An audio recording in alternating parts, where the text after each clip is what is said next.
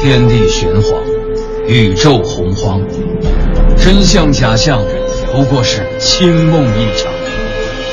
夏天请热，冬天请凉，人生百态，无外乎喜乐、忧伤。调侃却不乱侃，戏说但不胡说。敬请收听小型对谈脱口秀，《藏也藏不住》，落锤开讲。本节目可能触及到黑心古玩商的利益，也可能刺激到菜鸟收藏者的神经，还请您谨慎收听。带松香的都是有钱人。第五集，众里寻他宝石红，千金散尽机油黄。要问有钱人啥样，不戴金链，戴松香。愉快收藏，理性投资，做一个聪明的收藏家。小东和滴川继续跟您聊收藏。节目期间，您可以关注微信公众号“藏也藏不住”，查看藏品信息，掌握节目动态。我是小东，坐在我身旁的依旧是滴川。大家好，我是刘迪顺。最近这几期呢，都是聊跟松香有关的东西，琥珀、蜜蜡。对，我们继续聊松香。这期咱聊聊老百姓都用得起的、买得起的松香。哎，这靠谱啊！咱直奔主题。嗯，之前啊聊过波罗的海的琥珀，然后我们还聊了辽金的蜜蜡。不过你还记不记得聊蜜蜡历史之前有个问题埋着，可一直没回答呢？哦为什么从历史上看，蜜蜡当然也包括琥珀，在我们中国的工艺美术史上有两个高峰，一个是辽金，一个是清代。当然了，我还得再重申一下，先不说藏区，因为藏区的蜜蜡元、明、清三朝一直兴盛着，没断对。，流行的经典啊，盛久不衰。嗯，其实啊是这么一回事儿。中国琥珀，特别是蜜蜡，它的产地啊都在北方。以今天来说，世界范围内琥珀产量集中在哪儿呢？波罗的海沿岸嘛，俄罗斯这个产量占了全球的百分之九十。对，，那中国呢？中国那就得说人家抚顺了。嗯，抚顺的琥珀很有名。唐朝以前啊，我们就不说了，琥珀、蜜蜡，还有这松香，这些都是药品啊，用于工艺品雕刻的其实并不多。但唐朝以后，我们真正把它炒火的人，其实不是汉人，嗯是契丹人和女真人。这个契丹人啊，是契丹国，也就是辽国的建立者。嗯他们那儿的皇上啊，姓耶律。哎，女真人我们就更熟悉了，姓完颜。哎，后来还信爱新觉罗嘛？后来建立清朝的满族啊，就是女真民族的后裔了。你看啊，辽金，辽金时期绝对是一个民族融合、文化交流的大时代。就拿工艺品来说，我们之前老用白玉来类比蜜蜡，白玉的带板和蜜蜡的带板啊，其实这都是皮带的装饰品。嗯，当然了，也都是奢侈品，限量的啊，有钱人才戴的。同一时期的东西，比如海星拿天鹅，它有的是用玉做的，也有用蜜蜡做的。这说明什么呢？北方游牧民族的人喜欢上了咱们汉人喜欢的玉，玉文化是咱们的。而这个南方的宋朝人呢，汉人也乐于接受很多游牧民族的图样，比如天鹅。同样呢，还有工艺品材料，比如蜜蜡。不过游牧民族啊，契丹和女真在进入汉地以后，很快就被先进的汉文化给同化了。是，你看官职嗯、吏治、国家的行政机器，很快就开始仿照汉人了。嗯，汉化了。 特别是契丹，开创了我们今天一国两制的政策雏形啊。北人治北，南人治南嘛。对，这是解释一下啊，在草原的契丹人实行契丹人的旧制，北边的在南方种田的汉人按照宋朝的老规矩治理，嗯多融洽，很合理。哎，咱都很熟悉一老熟人啊，这个练武术那练得好，《天龙八部》里的乔帮主。乔峰，哎，当了萧峰以后，那就被封为了辽国的南原大王。所以说，当北方的游牧民族受到汉文化的影响，嗯接受玉文化的同时，他就不再喜欢蜜蜡了。哎，所以说蜜蜡就失宠了，不流行了。嗯，因此呢，辽金的蜜蜡很高峰，但是明朝汉人的天下，蜜蜡就衰落了。稍微衰落可了。清朝兴起了，女真人又回来了嘿嘿，蜜蜡又流行了，继续得宠。哎，从文化角度上，你说的这些有一定的影响，但是呢，不是绝对的。嗯，那绝对的主要的原因是什么呢？其实啊，这也就是为什么我说这段历史它跟我们今天的收藏市场息息相关的原因。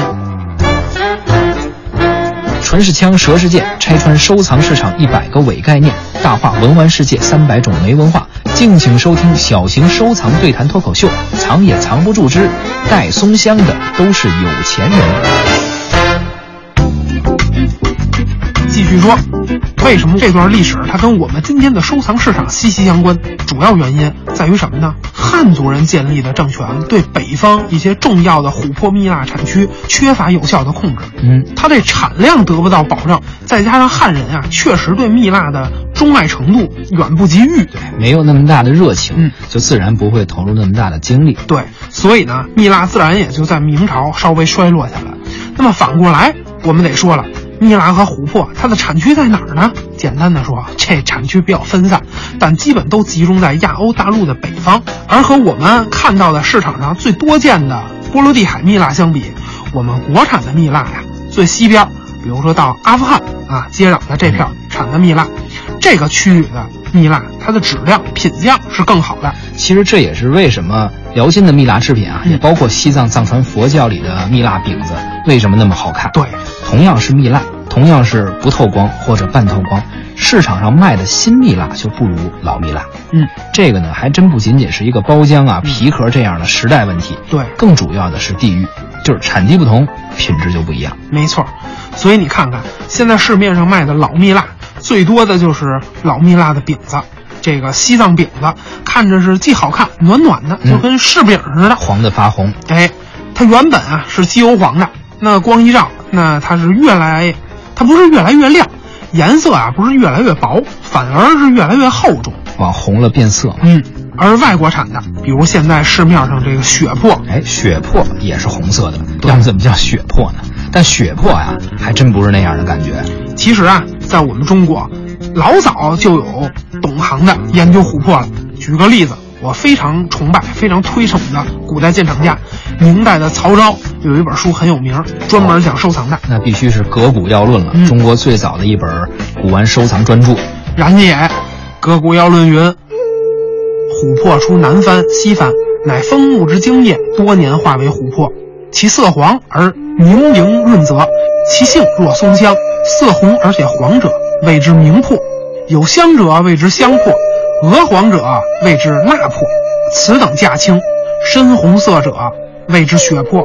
其中有方以松枝者，甚可爱。”此物于皮肤上皆热，不用纸片些少，离寸许，则自然飞起。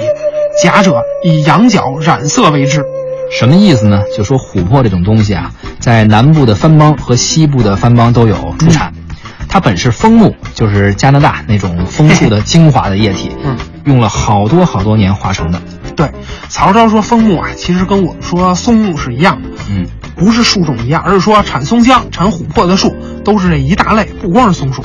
这就跟咱们说沉香是沉香科好多树的总和是一个道理。琥珀这种东西啊，颜色黄，而且明亮、晶莹、溜光、水滑，还有光泽。嘿，哎，对了，你说琥珀、蜜蜡啊都是松香，嗯这儿就找着理论依据了。人家曹昭也说了，其实本质就跟松香差不多。当然啦，调侃却不乱侃，细说但不胡说，咱说的都是有依据的。这曹昭呢，还给琥珀分了类。你看啊，说颜色是红的、黄的，就叫明珀；嗯，明亮的明啊，有香味儿的呢，就叫香珀；鹅黄色的呢，叫蜡珀。对，蜡就是咱们烧的这个蜡烛的蜡。从明破到香破，再到蜡破，一个比一个等级低，一个比一个便宜。所以啊，回头您淘宝的时候记着点儿，留点神。明朝的价格到今天它不一定管用了，但是我觉着啊，您还是应该参考明朝的这价格表，因为历史已经把、啊明朝市场当中的水分给挤出去了，您买不了吃亏，也买不了上当。现代文玩商注水的这个概念，保不齐三五年它行情就变了。哎，曹昭啊，在这儿还特别说了一种琥珀，嗯这个市场上可好多呢。藏友们可听好了啊，说深红色的叫血珀，产自高丽、朝鲜、倭国。日本，日本古代就叫倭呀，嗯，这个字最早出现在《汉书·地理志》里头。从汉代，咱们就管日本叫倭，因为倭啊在日语当中啊，同大和的发音是一样的，所以大和、倭啊都是日本的别名。有意思啊。嗯你看曹昭又说了，这回跟咱小学这课文就对上了。他说这血珀里边有时候会有蚂蚁、蜜蜂或者松枝，说要是有这些东西，格外可爱。嗯，说明啊，德国那作家，咱小时候他没骗咱们，真有这东西。呃，市面上您要真见着这样的琥珀，啊当然得在保真的情况下，别人树脂的贵一点儿买还是值得的。可是有一个问题，这能不能保真呢？关于保真啊，曹昭又说了，嗯怎么鉴别真伪呢？他说这琥珀这东西啊，特别轻，哦，密度低，他说，如果你要是把它研磨一丁点儿的粉末下来，嗯要非常非常细的粉末啊，特细的放在手里，手是热的呀，嗯空气和粉末都是冷的。说这粉末啊，它会被人体的温度给吹起来，哎，前提是您别紧张，出了汗就不行了。它自己能飘起来啊，这粉末，然后就被风给吹走了。这个反正能不能让风吹走，我听这有点玄乎。您磨了，它变成分子，那肯定能吹走。要不松香您怎么闻见味儿了？但如果啊，您光靠眼睛看，我估计是费劲。但凡能直接被人体这点热量给抬起来的，这点分子估计没实验室的装备，咱靠这几十块钱的文玩放大镜，恐怕瞧不着。还有关键一点啊，曹昭最后还说了一句，嗯哦或许这个就可以帮助咱鉴定真伪。你快说说，他说什么呢？嗯现今造假有很多都用羊角染了色，仿制琥珀。哎呦天哪，这明朝的文玩贩子，这都是真君子啊！拿羊角防琥珀，这智商得多低的 藏友才能上当？这重量太悬殊了。所以说呀，曹操估计做梦也想不出来，今天的藏友面对的都是树脂的仿琥珀呀。唇是枪，舌是剑，拆穿收藏市场一百个伪概念，大话文玩世界三百种没文化。敬请收听小型对谈脱口秀，藏也藏不住之带松香的都是有钱人。